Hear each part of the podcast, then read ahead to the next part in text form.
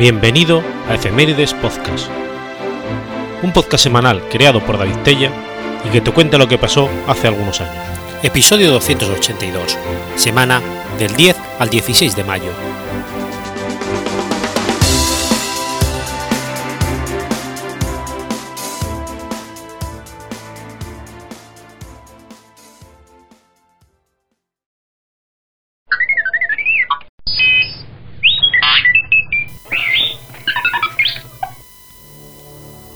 10 de mayo de 1774. Muere Luis XV.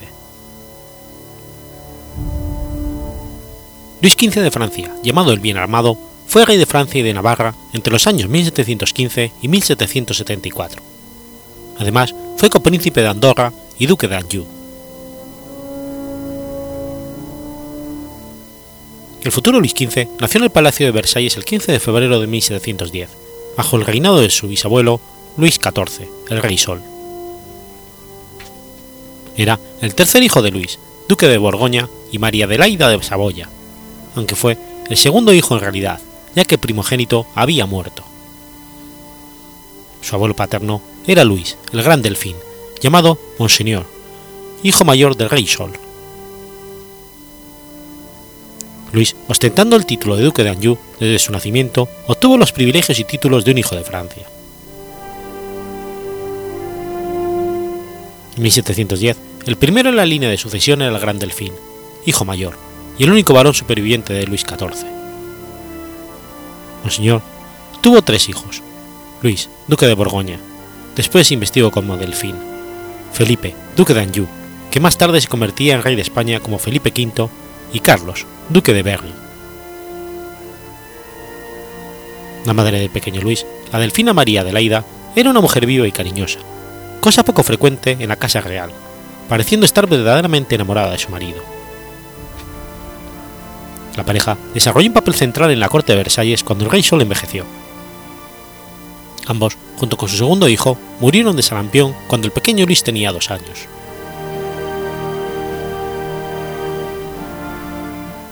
En 1700, Felipe, el duque de Anjou, hereda la corona del país de su abuela, María Teresa de Austria, convirtiéndose en Felipe V de España.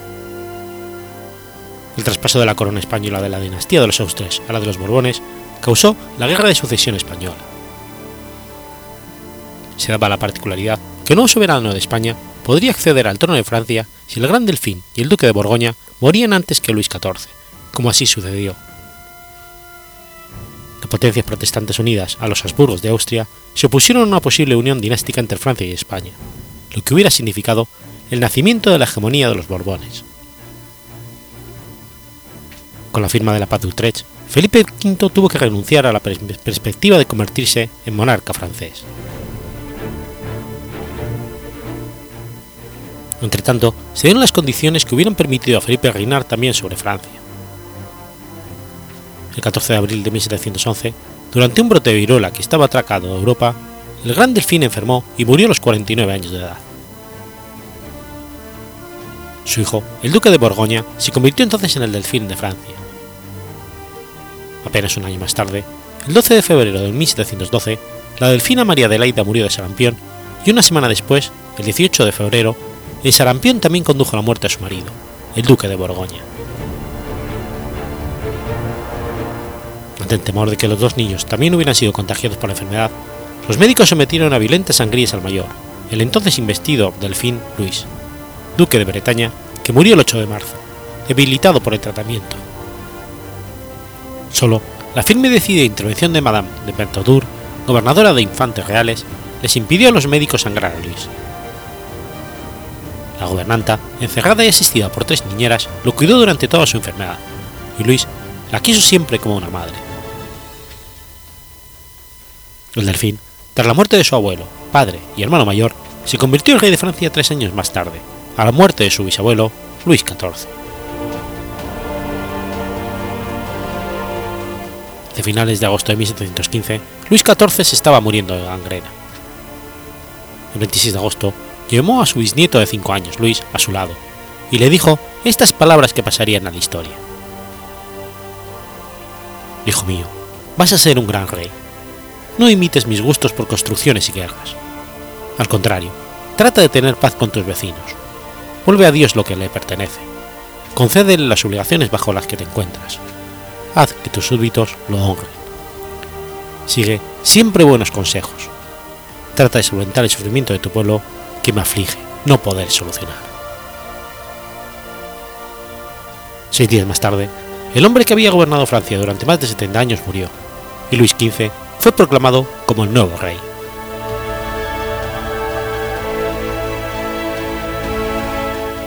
En agosto de 1714, un año antes de que muriera, Luis XIV había expresado su voluntad de conceder un papel prominente en la siguiente regencia a dos hijos que habían nacido de su anterior amante, Madame de Montespan, que había sido desde entonces legitimado.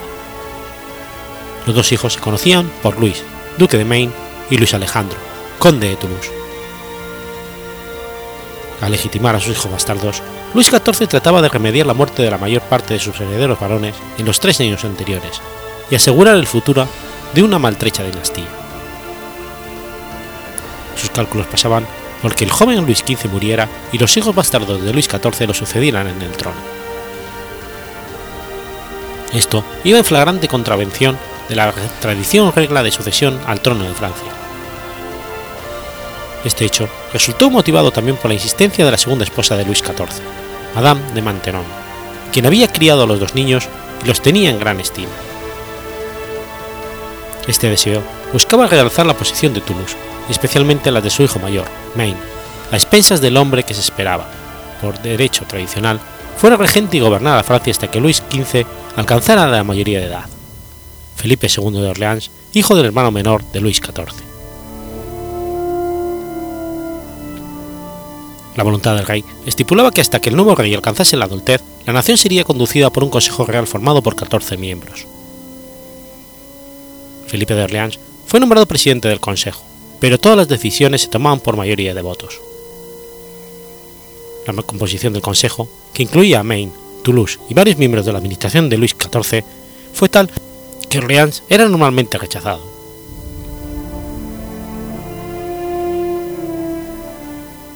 El contenido de esta voluntad se reveló y varias facciones comenzaron a alinearse tras Maine, Toulouse y Maintenon por un lado, y por otro lado Orleans.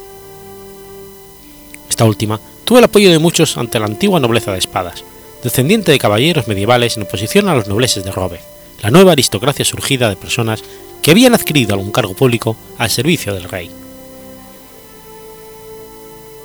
Luis XIV había excluido habitualmente a la nobleza de P del gobierno en favor de los plebeyos de la burguesía, que solía entrar así en la nobleza de Robe a los que controlar más fácilmente.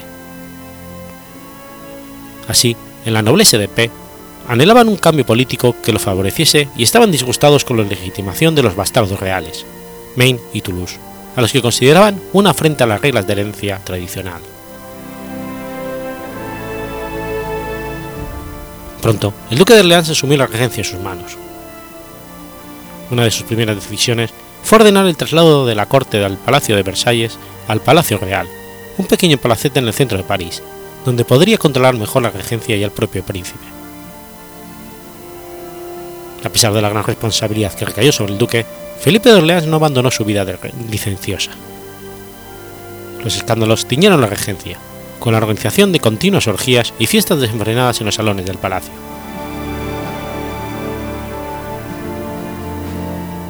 Luis XV vivió su infancia marcada por, por las bacanales del duque, pero también por el terror a la muerte. En 1719, su tía, su tía, la duquesa de Berry, célebre protagonista de las orgías del regente, falleció a los 23 años, víctima del exceso de comida y alcohol y de sus embarazos clandestinos. Habiendo perdido a la mayoría de sus parientes a la edad de dos años, el príncipe desarrolló una personalidad reservada, tímida, caracterizada por ataques de melancolía y cambios bruscos de humor. Durante su adolescencia vivió en aquel palacio, desprovisto del cariño familiar de que él dependía. Uno de sus importantes apoyos en aquellos años fue la princesa española Mariana Victoria de Borbón, hija del rey Felipe V de España, traída a Francia cuando era una niña para convertirse en la futura esposa del rey niño. A pesar de los deseos de ambos reinos, la niña era demasiado joven para poder pensar en un matrimonio, y no había herederos directos que asumiesen el control francés en caso de que Luis XV muriese. Por propio miedo a que los siguientes en la línea de sucesión, los Orleans, asumiesen el trono, el Consejo de Regencia presionó al regente para que devolviese a la princesa España.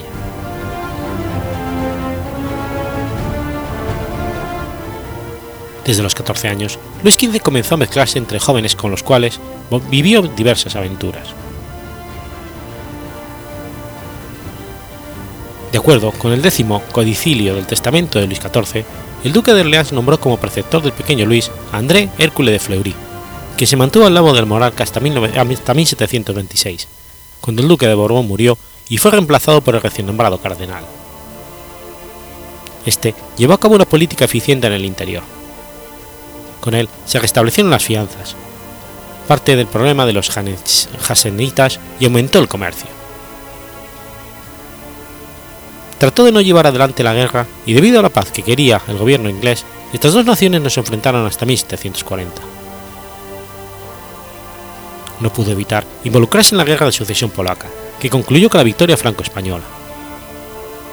No lograron decidir sobre Polonia, pero estuvieron en el Ducado de Lorena y el Reino de Nápoles. Aquel fue un gran logro exterior para Luis XV, quien vivió su época más feliz durante la dirección del anciano cardenal. Desgraciadamente, la intromisión en la guerra de sucesión austríaca en apoyo de Prusia, con la intención de desbancar definitivamente el imperio de los Habsburgo, le costaría un golpe del que los franceses guardarían un mal recuerdo.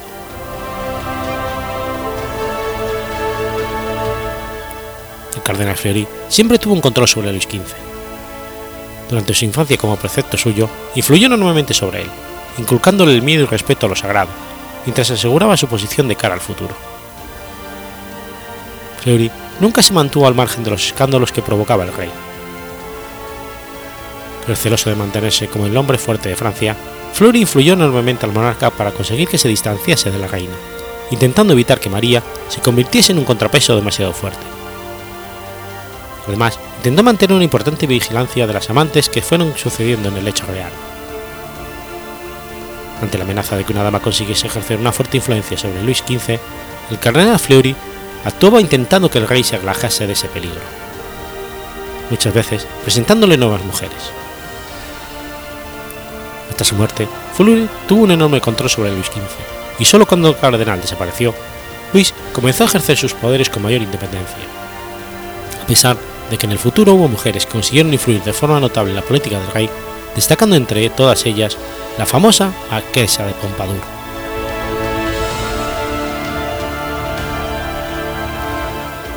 Cuando Luis XV asumió el poder, la corte pensó que ya era momento de concertar el matrimonio del rey. Comenzó una carrera contra el reloj para elegir a la candidata más adecuada entre las jóvenes casaderas de Europa. Pronto fueron descartándose princesas por ser demasiado mayores o demasiado jóvenes para un rey de 15 años. Entre las candidatas se hallaban la futura emperatriz Isabel I de Rusia, que recibió un duro golpe al ser rechazada. Finalmente la elegida fue la princesa polaca María Lesniska hija del destronado rey de Polonia, Stanislao I. A pesar de que María provenía de una familia noble, no poseía recursos económicos y no aportaba beneficios estratégicos, pero ya era lo suficientemente madura como para cumplir la función esencial de la reina del momento, dar un heredero a la corona. Así, el 5 de septiembre de 1725, los reyes contrajeron matrimonio en la Catedral de Reims. Los primeros años, la pareja gozó de muy buenos momentos juntos. Se compenetraban bien y el rey empezó a confiar enormemente en su esposa.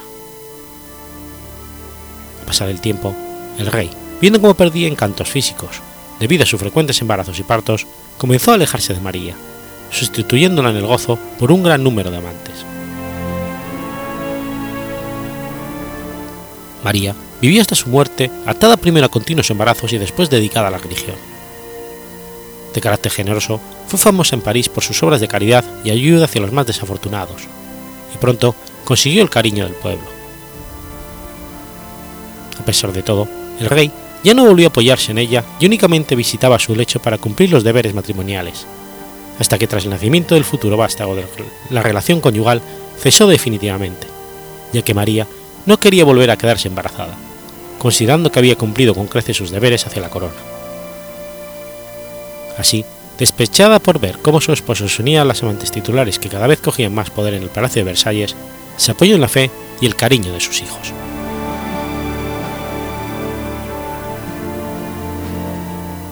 En 1743 murió el cardenal Fiori, y fue entonces cuando pareció que Luis XV asumía personalmente el gobierno de su reino.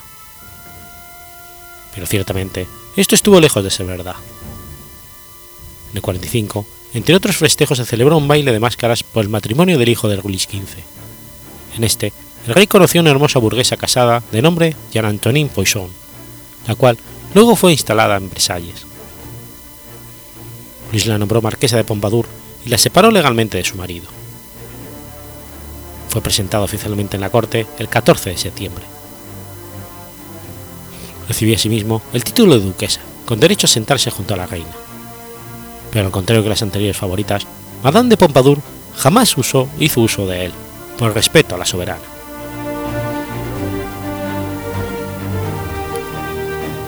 A pesar que para 1553 Pompadour ya había dejado de frecuentar la cámara del rey, nunca dejó, dejó de ser tratada como la favorita.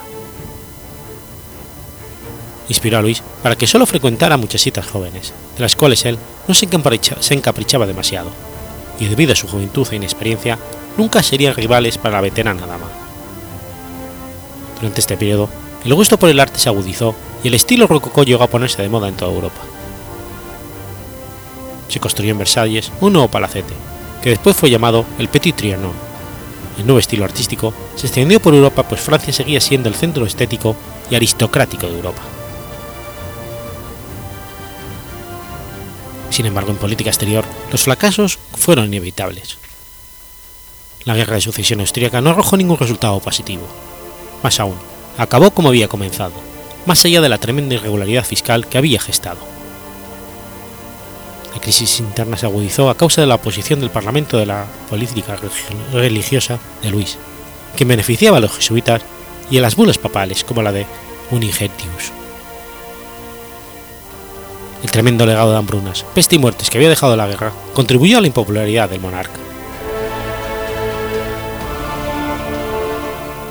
Pero nada de esto se compararía con el resultado que obtendría Francia después de siete años de una guerra mucho peor, a la que también había llevado aquella cortesana favorita.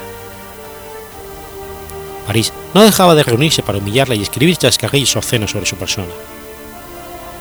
Las medidas diplomáticas tomadas entonces no sirvieron para nada. La flota francesa fue aniquilada en los mares.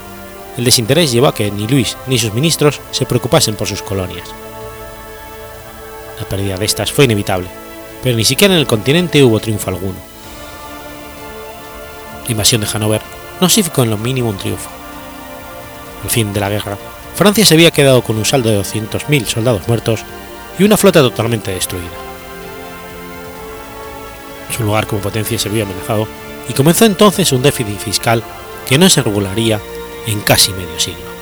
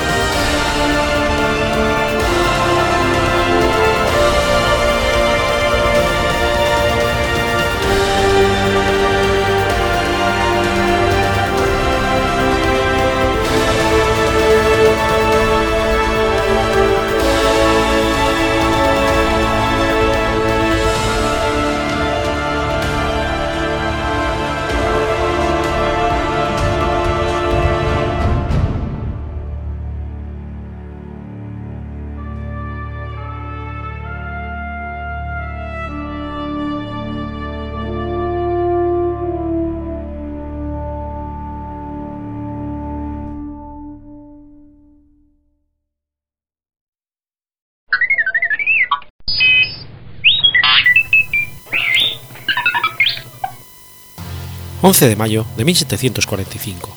Sucede la batalla de Fontenoy. La batalla de Fontenoy tuvo lugar en la llanura de Fontenoy, 7 kilómetros al sudeste de la localidad de Tournai, actualmente situada en Bélgica. Fue una de las batallas de la Guerra de Sucesión Austríaca en la que se enfrentaron el ejército del Reino de Francia y un ejército conglomerado de aliados, formado por británicos, hanoverianos, austríacos y holandeses, y que resultó una victoria francesa decisiva.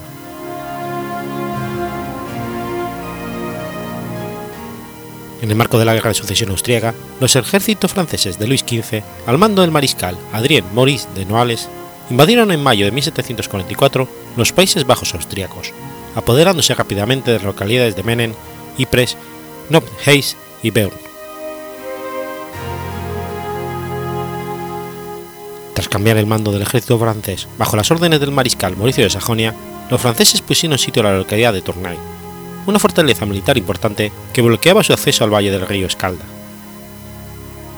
Bajo la cobertura de un simulacro de ataque que se lanzó contra la ciudad de Mons, el mariscal de Sajonia envió al grueso de su ejército contra la localidad de Tournai, que quedó completamente rodeada el 26 de abril de 1745.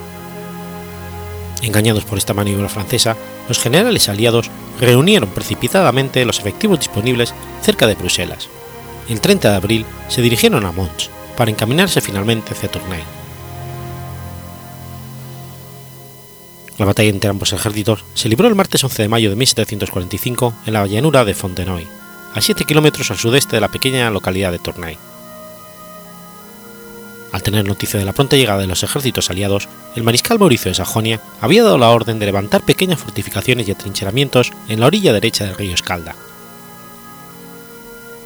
A partir del 8 de mayo, la aldea de Fontenoy quedó fortificada y se edificaron dos sólidos reductos militares cerca del bosque de Barry, y el 10 de mayo se concluyeron tres nuevos reductos entre las aldeas de Fontenoy y Antoing.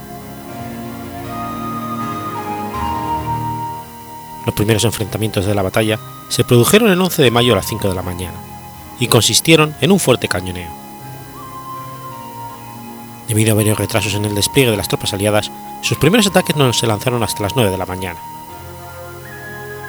Los dos ataques llevados a cabo sucesivamente por los regimientos holandeses contra Fontenoy y Antoine fueron rechazados por las tropas francesas que recibían el apoyo de una poderosa artillería. Guillermo Augusto, duque de Cumberland, quien había estado al mando de las tropas aliadas, ordenó hacia las diez y media de la mañana a los batallones británicos y hanoverianos que atacasen el sector comprendido entre el bosque de Barry y la aldea de Fontenoy. A pesar del mortífero fuego de artillería que recibieron, los regimientos británicos chocaron hacia las 11 con las primeras líneas francesas, las cuales abrieron fuego. Abriendo a su vez un fuerte fuego de fusilería, las tropas británicas no tardaron en superar las primeras filas enemigas, abriendo una brecha en ellas y avanzando hacia el interior del campo francés. Temiendo que el ejército francés quedara dividido en dos, el mariscal Mauricio de Sajonia tomó la decisión de lanzar un sangriento contraataque, con lo cual logró finalmente detener el avance de las tropas británicas. Obligados a reorganizarse defensivamente, los regimientos británicos y hanoverianos del duque de Cumberland adoptaron una posición de rectángulo cerrado por tres de sus lados.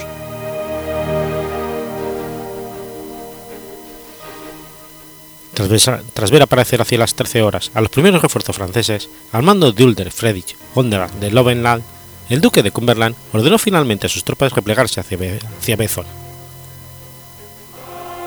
Durante dicho repliegue, el regimiento irlandés al servicio de Francia, que se llevaba las órdenes de François de Bulkerley, logró apoderarse de una bandera del segundo batallón de guardias británico.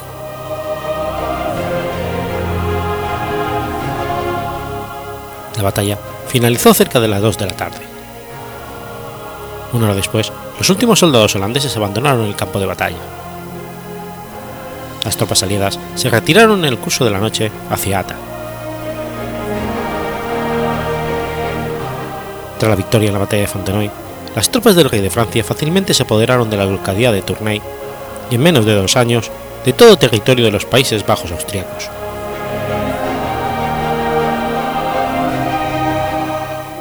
Tras un total de tres grandes batallas y 24 asedios de las fortificaciones en todo el territorio de los Países Bajos, se firmó el 18 de octubre de 1748 un tratado de paz en Aquisgrán. Por los acuerdos firmados, Luis XV de Francia abandonó sin contrapartidas todas sus conquistas de territorios austriacos. Inversamente a lo sucedido con su aliado Federico II de Prusia, que sí conservó Silesia, que había conquistado durante las guerras de Silesia.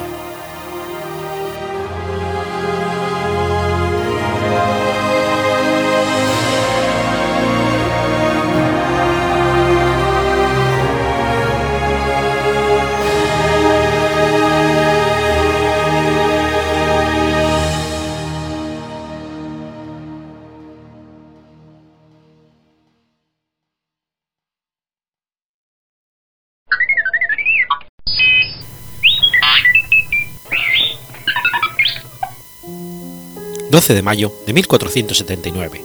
Nace Pompeo Colonna. Pompeo Colonna fue un militar y eclesiástico italiano. Nacido en el seno del ilustre linaje de los Colonna y educado en la vida militar, formó parte de la codota de su tío Próspero durante los primeros años de las guerras italianas. Pero a instancias de su familia, dejó la carrera de las armas para tomar los hábitos eclesiásticos. Pompeo fue el quinto hijo de Gionamo Coloma, que fue príncipe de Salerno, y de Vittoria Conti. Por la rama paterna, su abuelo Antonio había sido prefecto de Roma y en manos de este habían sido el cardenal Próspero y el conde Alba Odoardo. Cuando tenía tres años, su padre fue asesinado en una escaramuza entre guelfos y gebelinos.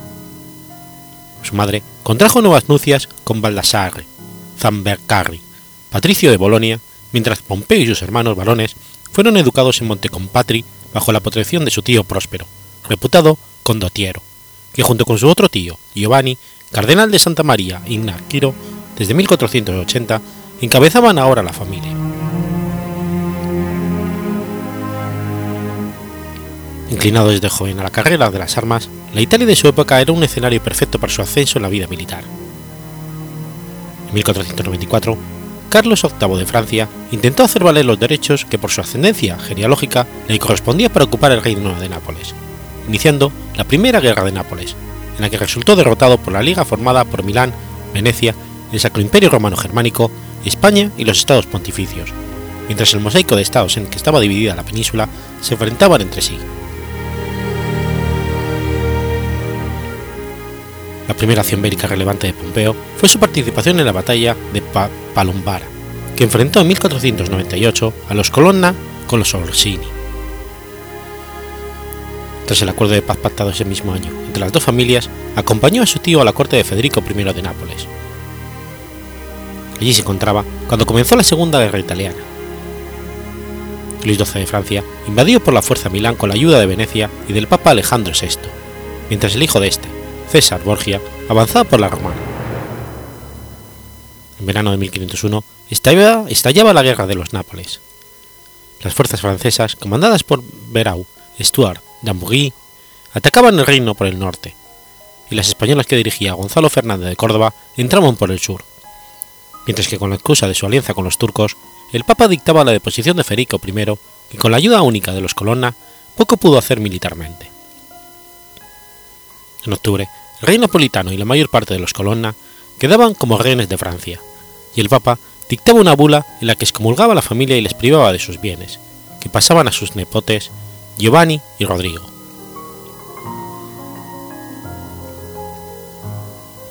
Al año siguiente, los españoles pagaban el rescate de los Colonna, que entraban a su servicio en la guerra.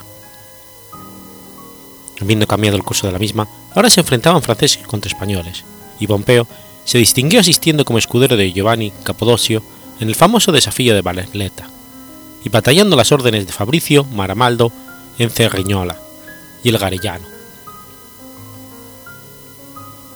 Con el ascenso pontificado de Julio II y la victoria de los aliados españoles en 1504, los Colonna volvían a figurar en la vida política del país. El nuevo papa les restituyó sus bienes y casó a su sobrina Lucrecia con Marco Antonio, hermano de Pompeo. El tío Giovanni volvió de su exilio en Sicilia para retomar su puesto en la curia. El rey Fernando II de Aragón concedió a Próspero el señorío de Fondi y Traeto.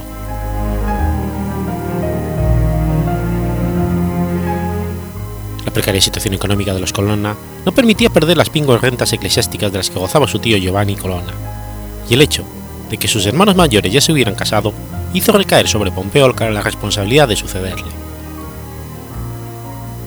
regañadientes, cedió a la voluntad de sus tíos Próspero y Giovanni y a los 28 años tomó el estado eclesiástico. Fue nombrado protonotario apostólico y tras la muerte en 1508 del tío Giovanni le sucedió como abad de Subdiaco y Gogotrafega y obispo de Rieti, aunque su carácter estaría siempre más inclinado a la milicia que al clero.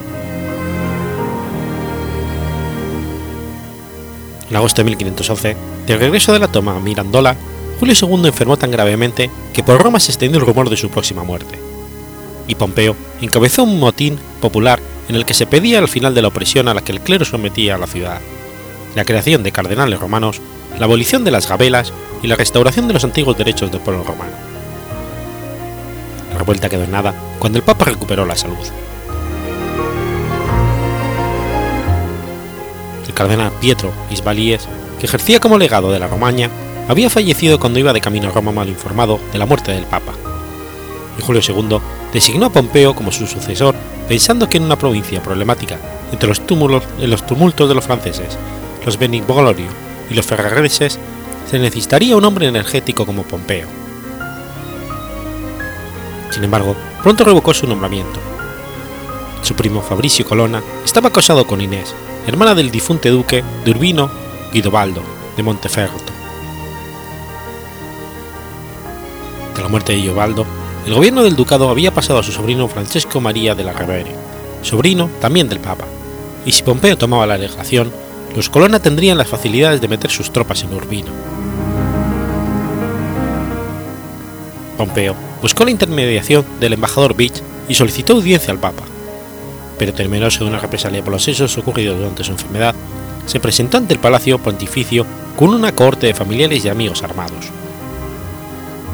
Papa se negó a recibirle, y Pompeo, indignado por la desconfianza de que, el objeto, de que había sido objeto, decidió vengarse. Salió de Roma, pasó a Nemi y junto con sus hermanos Marcelo y Quilo, Roberto Orsini y Pietro Magnano, consiguieron de los franceses 20.000 ducados de oro para armar un ejército con el que enfrentarse al Papa. Estos planes chocaban de plano con los de Próspero Colonna, que por no perder las buenas relaciones de la familia con el Papa y con el rey aragonés, intentó reducir a los jóvenes a la obediencia. Estos se retiraron a Subiaco y guarnecieron en espera de la llegada de las fuerzas papales. El Papa les privó del obispado y todos sus bienes eclesiásticos.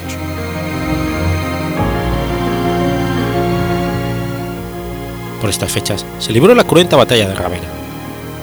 A pesar de la muerte de su líder, Gascón de Foch, los franceses habían roto el ejército de la Liga Santa. Ramón de Cardona estaba hundido. Fabricio, Colonna, Pedro Navarro y Giovanni de Medici estaban presos, y todo hacía presagiar que ahora los franceses marcharían sobre Roma. Pero finalmente dieron la vuelta hacia el norte para abandonar Italia. Julio II se mostraba condescendiente y por mediación de Marco Antonio se ofreció a restituir el obispado Pompeo, que seguía enrocado en Sumbiaco.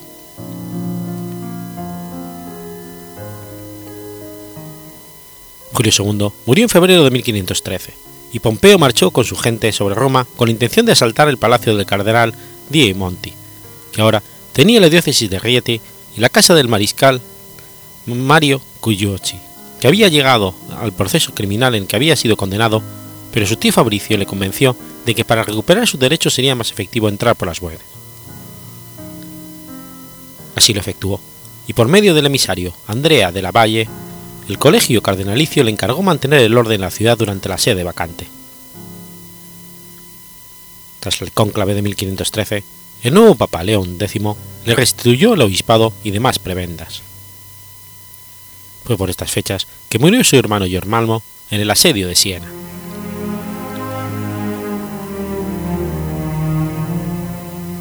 Pasó los dos años siguientes en Roma deleitándose entre banquetes, fiestas, jornadas de caza y funciones teatrales tan frecuentes en la corte leonina, e intervino en el concilio de Letrán. Formaba parte del séquito papal cuando en 1515 se entrevistaron en Bolonia León X y Francisco I de Francia, y tras el encuentro acompañó al rey francés para interceder en la liberación de Próspero, que había sido hecho prisionero por los franceses ese mismo año. Las condiciones de su liberación incluían la obligación para Próspero de combatir en el bando francés si así le fuese requerido, y para que en ese punto no pareciese una traición al emperador, de quien los Colonna eran feudatarios, poco después Pompeo viajó a Baviera a la corte de Maximiliano I de Habsburgo para confirmar la lealtad de la familia al Sacro Imperio Romano Germánico. Maximiliano le encargó la embajada de llegarse hasta Flandes con la misión de evitar que el, quinceañero príncipe Carlos, siguiendo el consejo de su mentor Guillermo de Croy, contrajera matrimonio con la hija del rey francés según los acuerdos estipulados entre ambos. Seguía en Flandes cuando recibió la inesperada noticia de su elevación al cardenalato, y cuando recibió las insignias cardenalicias de manos de Luigi d'Argona. Era el caso en que la primavera de 1517 se había descubierto una conspiración contra la vida de León X. El cardenal Alfonso Petrucci no ocultaba su rencor para con el Papa por el apoyo que éste había dado a su primo Raffaello Petrucci en las disputas por el gobierno de Siena. El Papa mandó interceptar su correspondencia y descubrió que lo que pretendía Petrucci era envenenar al pontífice valiéndose para ello del cirujano Battista Berzelli, que debía tratarle de su fístula. la conjura estuvieron envueltos en distintos grados los cardenales Sauli, Riario, Soderini y Castelli, y ante el alto número de y dignidad de los participantes involucrados, el Papa decidió llevar a cabo una profunda renovación del colegio cardenalicio, concediendo capelos a candidatos de su confianza. El consistorio de julio del mismo año, creó 31 nuevos cardenales, entre ellos el propio Colonna.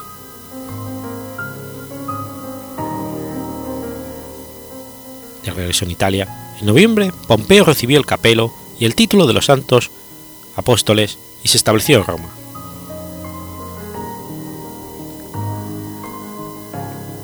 En el conclave de 1521-22, Colonna fue uno de los cardenales electores que con mayor vigor se opusieron a la candidatura de Giulio de Medici a cualquiera de sus recomendados, a pesar de ser este el candidato del emperador, representado en Roma por su embajador Juan Manuel Señor de Belmonte, a quien tan afines eran los Colonna. Finalmente fue elegido papa Adriano VI, flamenco de nacimiento que por aquel entonces ejercía como regente de Castilla al servicio del emperador.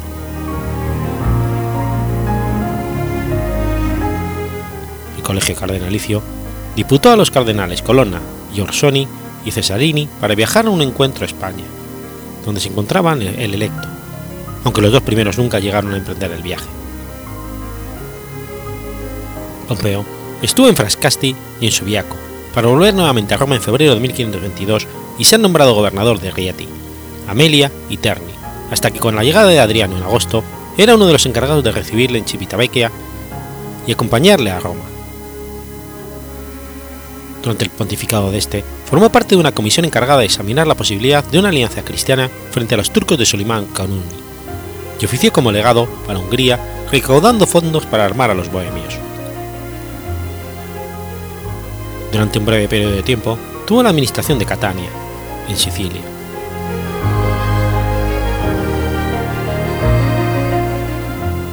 Murió Adriano en septiembre de 1523, y en el cónclave que siguió a Colonna volvió a ser un principio uno de los más vehementes opositores a Giulio de Medici en favor de Domenico Giovaccini, aunque posteriormente le apoyó ante la posibilidad de que fuera elegido su rival Franciano Orsini.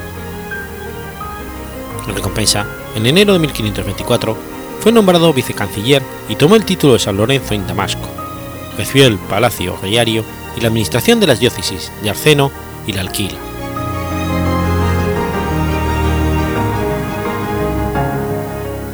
Los primeros meses del pontificado de Clemente VII auguraban buenos tiempos. Sin la severidad de Adriano ni la livialidad de León, versado en política y amante de las artes, su llegada al trono de San Pedro alimentó grandes esperanzas en la mayor parte de Europa, aunque bien pronto se reveló como un carácter resoluto y voluble, que en su afán por permanecer neutral resultó ambiguo. Sus intentos por conseguir una tregua entre franceses e imperiales resultó infructuoso, y después de que el duque de Albany liberase una expedición contra Nápoles, a principios de 1525 firmaba una alianza con Francia, cosa que no sentó nada bien al emperador, que había sido su principal soporte en el ascenso al papado. Paralelamente, las relaciones entre el Papa y el cardenal Colonna se iban enturbiando a medida que el primero abandonaba el partido filoimperial para acercarse al bando francés. Todavía en abril celebraban juntos la liga pactada entre la Santa Sede y el Reino de Nápoles, pero en octubre se destapaban las verdaderas intenciones de Clemente. Su enviado, Girolamo Morone, trabajaba para forzar una alianza entre Francia, los estados pontificios, Venecia y Milán contra el imperio. Intentaba atraer a su cuñado el marqués de Pescara, prometiéndole el trono de Nápoles, pero este descubría todo el plan. Colonna salió de Roma en dirección al feudo familiar, amenazando con ir contra el Papa, que justamente se negó a que participase en las conversaciones que el duque de Sesa dirigía para evitar que el pontífice se adhiriera a la Liga Antiimperial. Colonna proponía al emperador encabezar una revuelta antipapal en Roma, y en enero de 1526 Clemente VII publicaba una bula declarándole rebelde y exhortándole a combatir. En agosto, ambas partes llegaban a un frágil acuerdo. Los Colonna, que habían ocupado a por la fuerza, se comprometían a retirar sus tropas de los estados pontificios, y el Papa les concedía el perdón y revocaba el monitorio contra ellos. Vespasiano Colonna fue el artífice del acuerdo. Pero cuando Clemente retiró de Roma la guarnición armada, el 20 de septiembre de 1526, los Colonna irrumpieron en la ciudad con 5.000 hombres y saquearon la ciudad del Vaticano, obligando al Papa a refugiarse en el castillo de Sant'Angelo. Con la intermediación de Hugo de Moncada, ambas partes acordaron una tregua que tampoco llegaría lejos. Dos días después, los colonas se retiraban de Roma con su gente, a disgusto de Pompeo, cuyas intenciones eran asesinar al Papa y ocupar su lugar. En noviembre, Clemente VII convocaba un consistorio en el que combinaba a Pompeo a disculparse de sus pasados actos. Este se negaba, proponiendo la celebración de un concilio en Alemania, y el Papa mandaba saltar la casa de la Colonna en Roma y sus propiedades en la campiña romana, y le privaba del cardenalato y todas sus dignidades y rentas eclesiásticas. Entretanto, la guerra proseguía por toda Italia. A principios de 1527, el condestable de Borbón tomaba el mando del ejército imperial. Los españoles e italianos que habían estado asediando Milán y los lanquenetes de John de Frundsberg, allegados de Alemania, sin provisiones ni pagas, los hombres amenazaban constantemente como amotinarse, el de Borbón les contenía duras penas con la esperanza del botín que produciría el saqueo de una gran ciudad. En marzo, el Papa firmaba con los enviados del emperador César Ferro Mosca y Francisco de Quiñones una tregua por ocho, por ocho meses, el pago de 60.000 escudos al ejército imperial, la restitución de Pompeo Colonna en el cardenalato y la restitución mutua de los territorios ocupados. Pero el de Borbón exigía como mínimo 200.000 escudos para evacuar sus tropas. Incapaz de sujetar a sus hombres, evitó el enfrentamiento con el ejército de la Liga en Florencia y a principios de mayo se presentó ante las murallas de Roma. El día 6 las defensas de Roma cedieron ante el ataque de los imperiales. Muerto el de Borbón, en un primer asalto, los soldados entraron a saco la ciudad.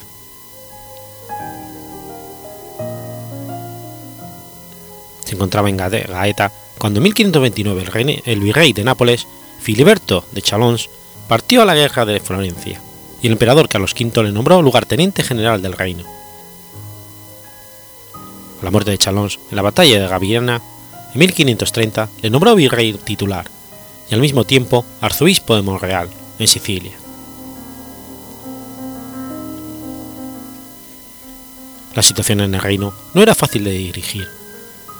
Con las costas amenazadas por las correrías de corsarios franceses y piratas turcos y el interior plagado de bandidos y tropas mercenarias indisciplinadas y mal pagadas, después de tres décadas de guerra y epidemias de peste. Nápoles se encontraba prácticamente en la ruina económica, con la justicia abandonada y las costumbres muy relajadas. Murió en junio de 1532 a los 53 años de edad en su villa de Chiaia, antes de que Caravaggio volviese de Bruselas. Se rumorea que había sido envenenado por su criado Filipeto, que podría haber actuado por encargo de algún importante personaje de Roma o alguna mujer deseirada, aunque el médico, Agostino Nifo, que lo trató durante su enfermedad y se halló presente en el envasamiento del cuerpo, declaró no haber encontrado indicios de que fuera así. Fue sepultado en la iglesia de Monte Oliveto, en Nápoles.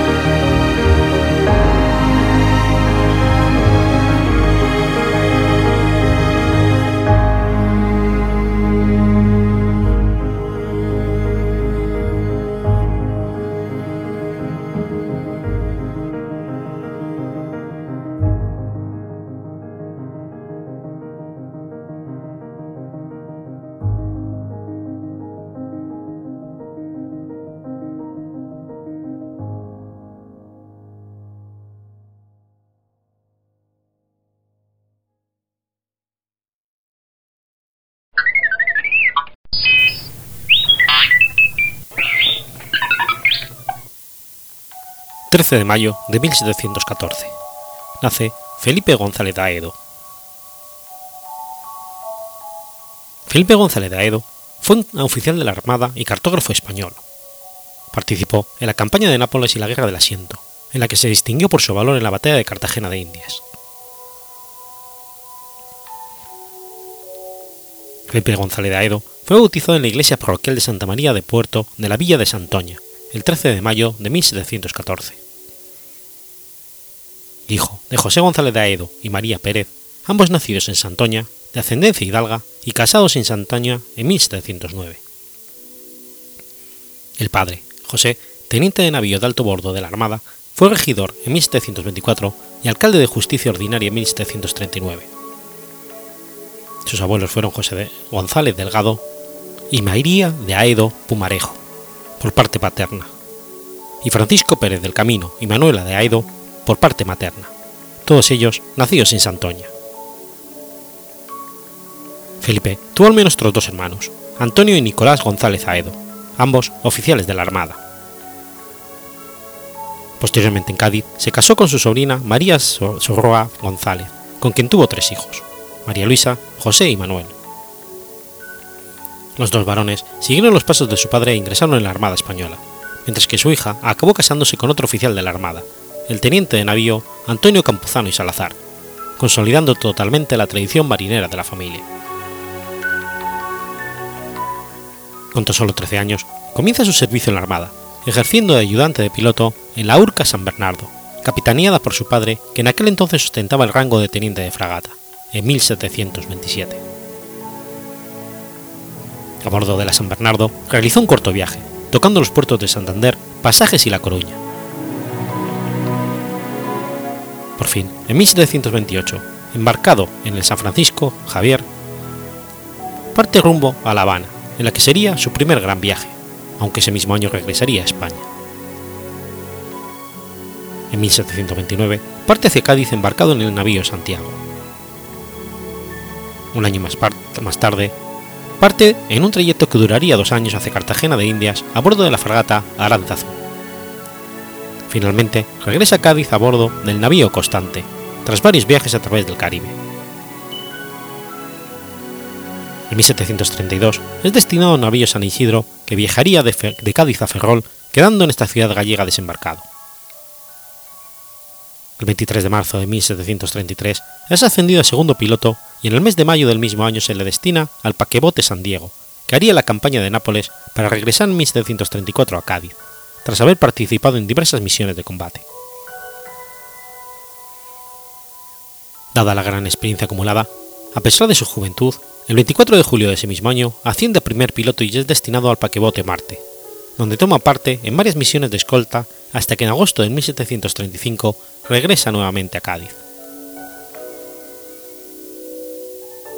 En 1736 viaja a Veracruz embarcado en el navío Incendio, y en el 37 regresa a España integrado en la flota Manuel López Pintado, marqués de Torreblanca. En abril del 38, a bordo del navío Europa, y a las órdenes de Benito Antonio Espinola, parte rumbo a Puerto Rico, donde es transbordado en julio de ese mismo año al navío San Juan, capitaneado por el comandante José Herrera, recalando en los puertos de Ocoa y Veracruz. Desde Veracruz parte a bordo de la fragata San Jorge rumbo a La Habana. Finalmente, con una enorme experiencia en navegación y en guerra naval, en septiembre del 38 se le envía a bordo del navío Dragón a Cartagena de Indias, para participar en su defensa ante los ataques ingleses durante la inminente Guerra del Asiento. En octubre de 1739, Inglaterra declara la guerra a España tras un incidente entre un guardacostas español y un contrabandista inglés, en el que el capitán español, Julio León Fandiño, cerceñó una oreja al capitán inglés Robert Jenkins. Este incidente, poco significativo en sí mismo, supuso una excusa para que Inglaterra tratase de arrebatar a España sus posesiones americanas, para hacerse así con el monopolio del comercio entre Europa y América. En el mando de las operaciones navales inglesas se asignó al almirante Sir Edward Vernon, que en noviembre de 1739 atacó y saqueó la plaza española de Portobelo. En el 41 Vernon partió de Jamaica al mando de una flota de 186 naves y 27.600 hombres con la intención de tomar al asalto el principal puerto comercial español en el Virreinato de Nueva Granada, Cartagena de Indias. Estaba en aquel momento defendida por tan solo 3.000 soldados y marinos españoles, 600 arqueros indios y 6 buques. Tras hundirse los seis buques por orden de para bloquear las entradas del puerto, los marinos fueron destinados a posiciones terrestres. A González Aedo se le asignó el mando del fuerte de San Pedro, participando de forma heroica en el rechazo del asalto inglés al castillo de San Lázaro. El 23 de marzo, Aedo es ascendido a alférez de navío por el valor demostrado en esta acción de guerra.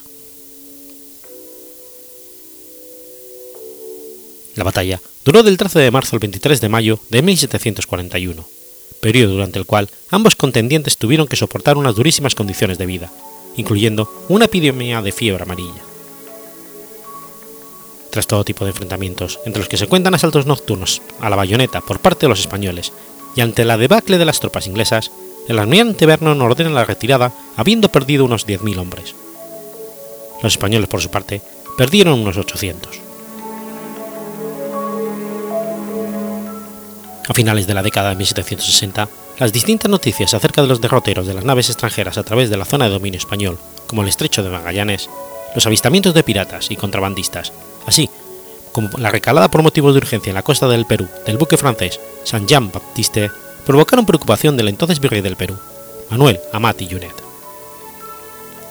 Esto le llevó a organizar una expedición de exploración y reconocimiento con dos objetivos principales tratar de encontrar o reconocer las islas de Davis o David y de Luján, así como la de Madre de Dios por una parte, y por otra, comprobar si había asentamientos o tropas extranjeras en las zonas del sur de Chile o en cualquiera de las islas antes mencionadas. La expedición, al mando de González Aedo, partió del Callao el 10 de octubre de 1770 y estaba compuesta por el navío San Lorenzo de 70 cañones, capitaneado por el propio Sánchez Aedo, y por la fragata Santa Rosalía, de 26 cañones, capitaneada por Antonio Monte. Ambos barcos sumaban una tripulación de más de 500 hombres.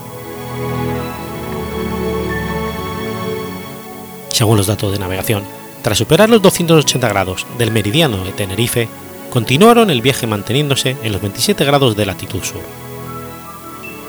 Finalmente, llegaron a la isla de Pascua, que ellos identificaron erróneamente con la isla de Davis,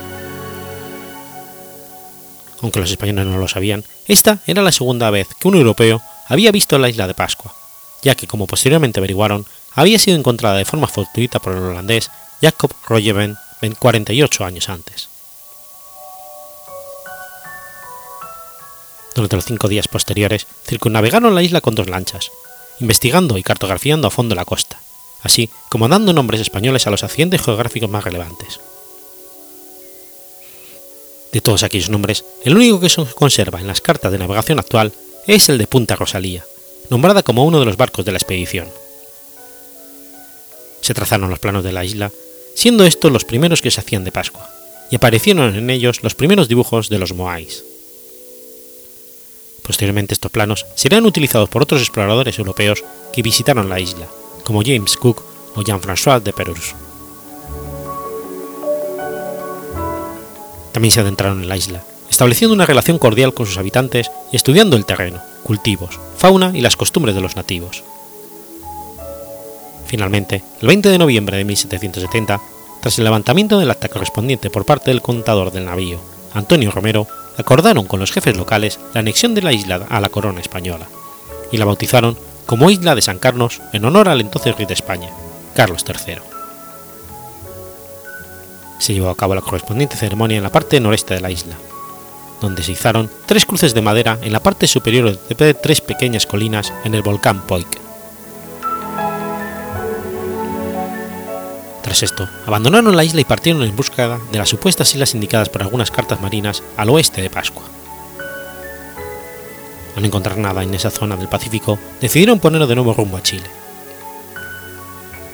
Tras arribar a Chiloé, Aido fue informado por el gobernador de la región, Carlos Berenguer, que el sur de Chile ya, no había sido, ya había sido reconocido y no se habían encontrado indicios de presencia de colonos o tropas extranjeras, por lo que Aido dio orden de regresar al Callao, desviándose hacia el oeste y divisando de nuevo la isla de Pascua. Finalmente, llegaron al Perú el 29 de marzo del 1771, donde informaron de la isla como en gran parte sin cultivar y con una costa bordeada por enormes estatuas de piedra. Según los cálculos de los pilotos, la expedición había recorrido un total de 4.177 leguas, es decir, unos 23.400 kilómetros.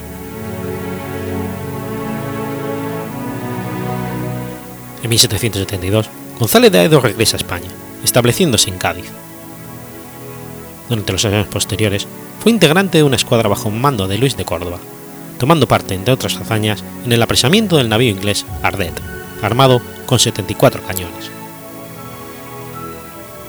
Posteriormente, sirvió en diversas escuadras dedicadas a combatir las naves piratas y, y buques de guerra extranjeros que acosaban a las naves mercantes españolas en el Atlántico y en el Pacífico. Falleció en Cádiz, ya anciano, el 26 de octubre de 1802. Su testamento se encuentra protegido en el Archivo Histórico Provincial de Cádiz.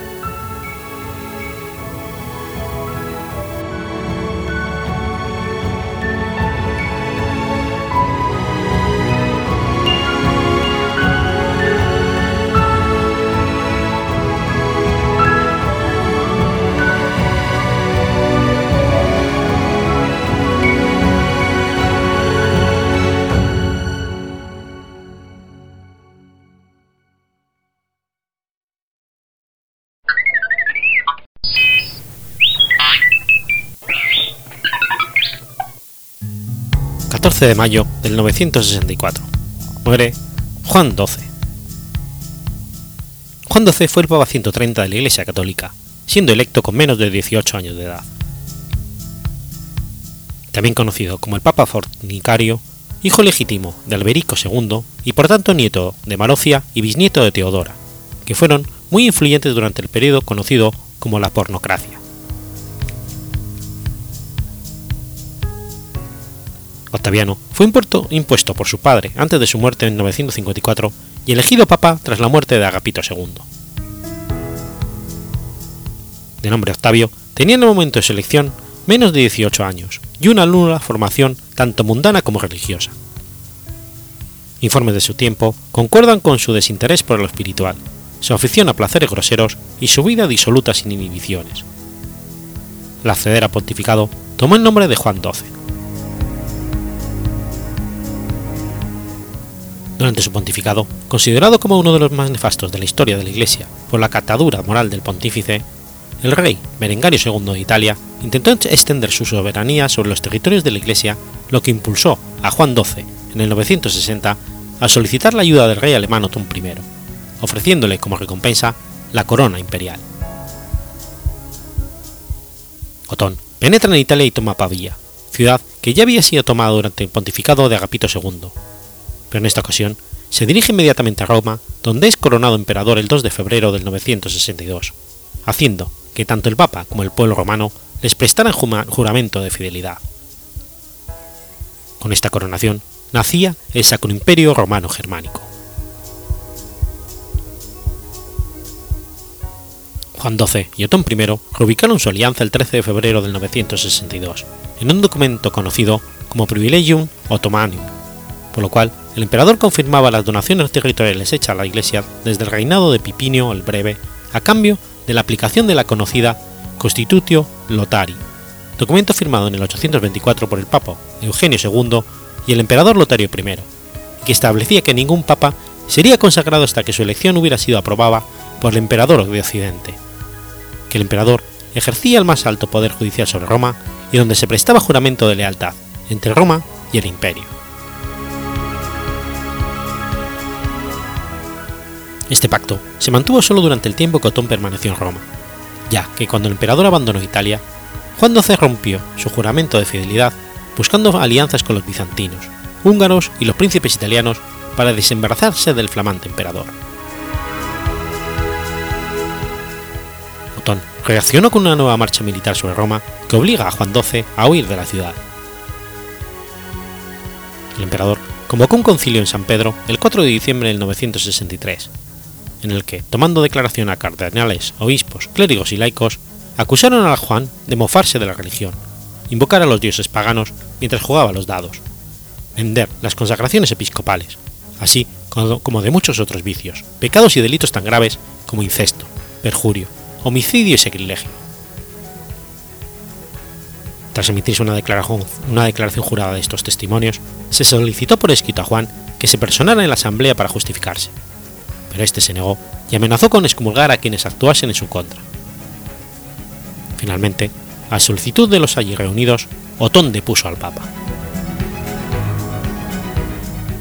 Inmediatamente después, eligieron para sustituirlo al secretario del emperador, León, un seglar que recibió las órdenes sagradas ese mismo día y tomó el nombre de León VIII.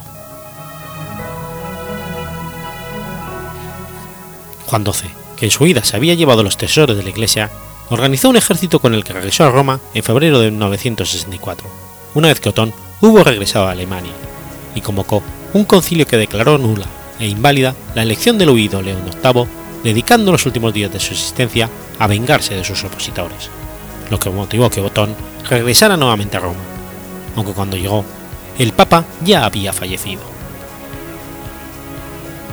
En efecto, Juan XII murió el 14 de mayo de 964, según parece, asesinado de un martillazo en la cabeza por un marido que había sorprendido al Papa en el lecho de su mujer. Otra versión dice que murió de apoplejía en pleno acto sexual.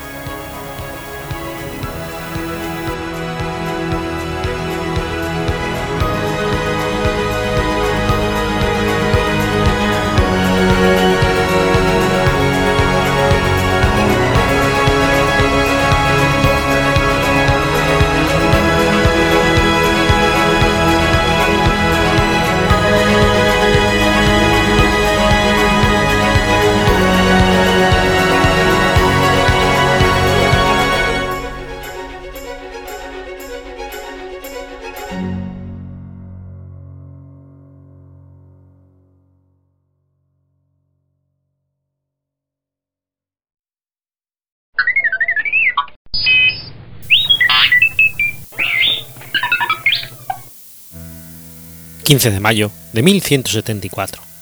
Muere Nur al-Din. Nur al-Din gobernó gran parte de Siria y otras regiones del Próximo Oriente del 1146 al 1174, que fue el año de su muerte.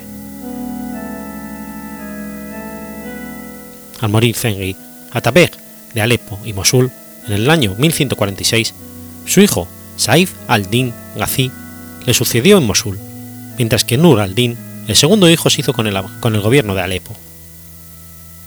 Pronto se enfrentó a los intentos de los cruzados de reconquistar Edesa, que había sido conquistada por Sergi en el 1144. En 1147, los caudillos de la Segunda Cruzada, convocados al sitio de Edesa, intentaron atacar a Damasco, ciudad que se había aliado con el reino de Jerusalén cuando Zengi había intentado conquistarla. En esta ocasión, Unar, el emir de Damasco, solicitó ayuda a los hermanos Saif al-Din y Nur al-Din, que obligaron a los cruzados a levantar el sitio. Más tarde, Nur al-Din atacó el Principado de Antioquía en junio de 1149, invadiendo los territorios dominados por el castillo de Arim, en la orilla este de Orotes. Después sitió el castillo de Inab, el príncipe de Antioquía, Raimundo de Poitiers, acudió con su ejército en ayuda de la ciudadela, pero fueron vencidos por las tropas de Nur al-Din que mataron al príncipe Raimundo y enviaron su cabeza al califa de Bagdad. Nur al-Din pudo bañarse simbólicamente en el mar Mediterráneo.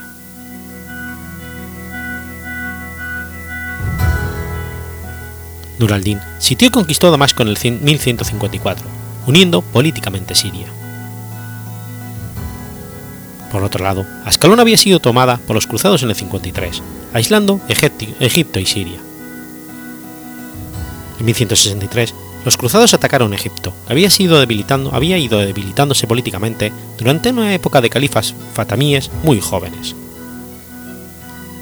Nur al-Din no quería arriesgar su propio ejército para defender Egipto, pero su comandante, Sirkut, le convenció para intervenir en el 1164, expulsando a los cruzados se produjeron otras expediciones cruzadas a Egipto, que volvieron a ser rechazadas por ejércitos dirigidos por Sirkun, hasta que, Egipto fue conquistado por este para Nur al-Din en el 1169.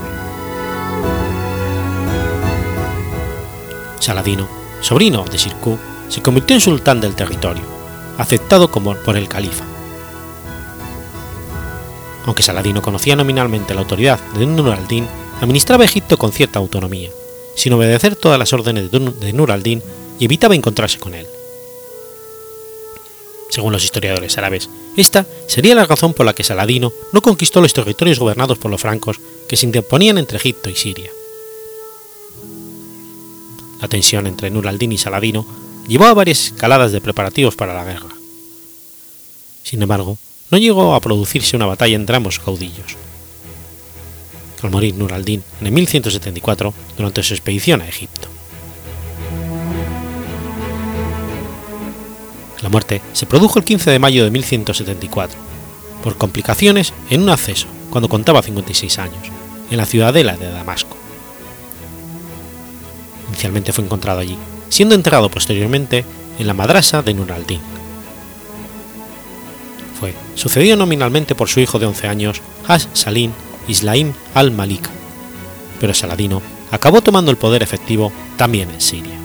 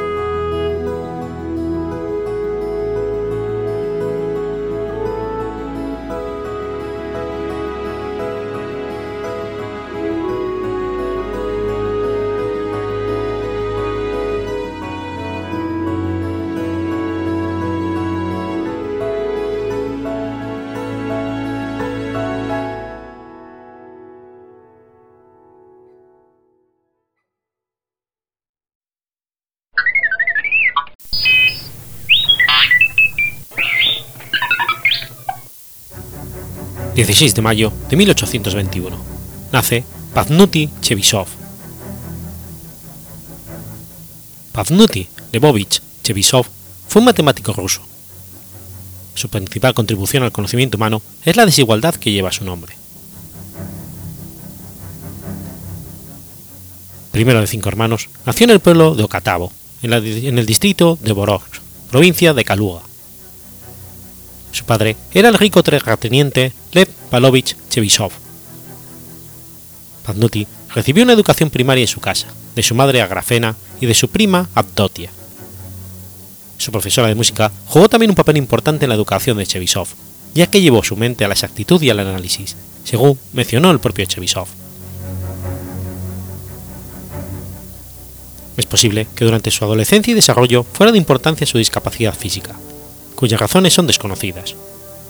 Cogeó desde su niñez y caminaba ayudado por un bastón. Por tanto, sus padres desistieron de la idea de hacer de él carrera como oficial, aunque él hubiera seguido la tradición de la familia. Su impedimento lo alejó de la mayoría de los juegos infantiles, así que muy pronto se dedicó a una pasión que determinaría el resto de su vida, la construcción de mecanismos.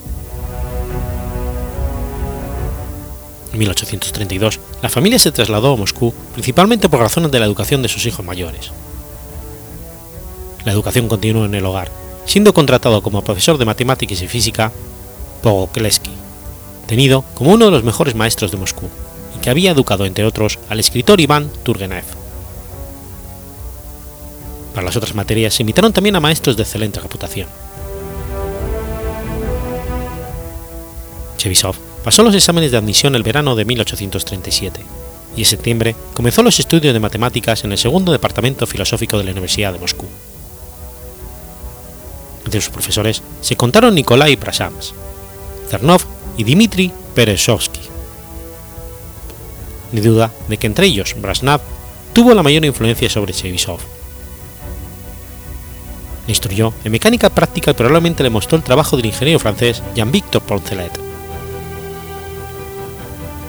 En 1841 se le concedió la medalla de plata por su trabajo Cálculo de las raíces de ecuaciones, que había terminado en 1838. En esta contribución derivó una aproximación algorítmica para la solución de ecuaciones algebraicas de enésimo grado basándose en el algoritmo Newton. Ese mismo año terminó sus estudios como el candidato más sobresaliente. En 1841, la situación económica de Chebysov cambió drásticamente. Se declaró una hambruna en Rusia y sus padres se vieron forzados a dejar la ciudad incapaces de seguir manteniendo a sus hijos. De todas formas, decidió continuar sus estudios matemáticos y se preparó para los exámenes de maestría que se distribuirían durante medio año. Aprobó el examen final en octubre de 1843. Tres años más tarde, defendió su, tesis Intento de análisis elemental de la teoría probabilística. En 1847, Chebysov defendió su disertación Provenia Legendari sobre la integración con la ayuda de los algoritmos ante la Universidad de San Petersburgo y obtuvo así el derecho a enseñar allí. En ese tiempo, Víctor Bonidowski editó unos estudios de Leonard Euler redescubiertos por Fuchs, lo que animó a Chebysov a dedicarse a estudiarlos. De esta manera encontró la base de sus temas de interés. Ya en 1848 había enviado su trabajo en teoría de congruencias para su doctorado, que defendió en mayo de 1849. Tras un año, fue elegido como profesor extraordinario de la Universidad de San Petersburgo para convertirse en profesor ordinario en 1860. En 1872, tras 25 años de enseñanza, se convirtió en profesor veritado.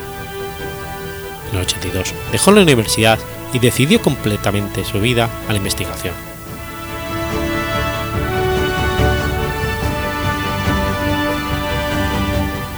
Sus logros científicos dan razón de su elección como académico junior en 1856.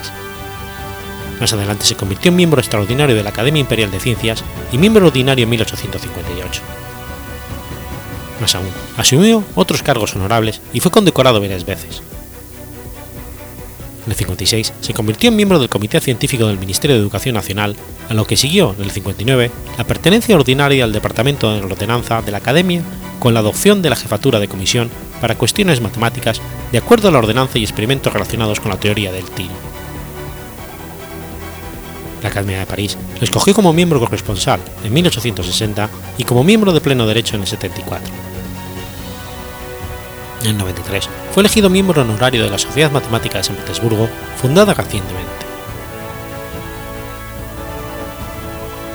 Paznuti Lebovich Chebysov murió el 26 de noviembre de 1894 en San Petersburgo.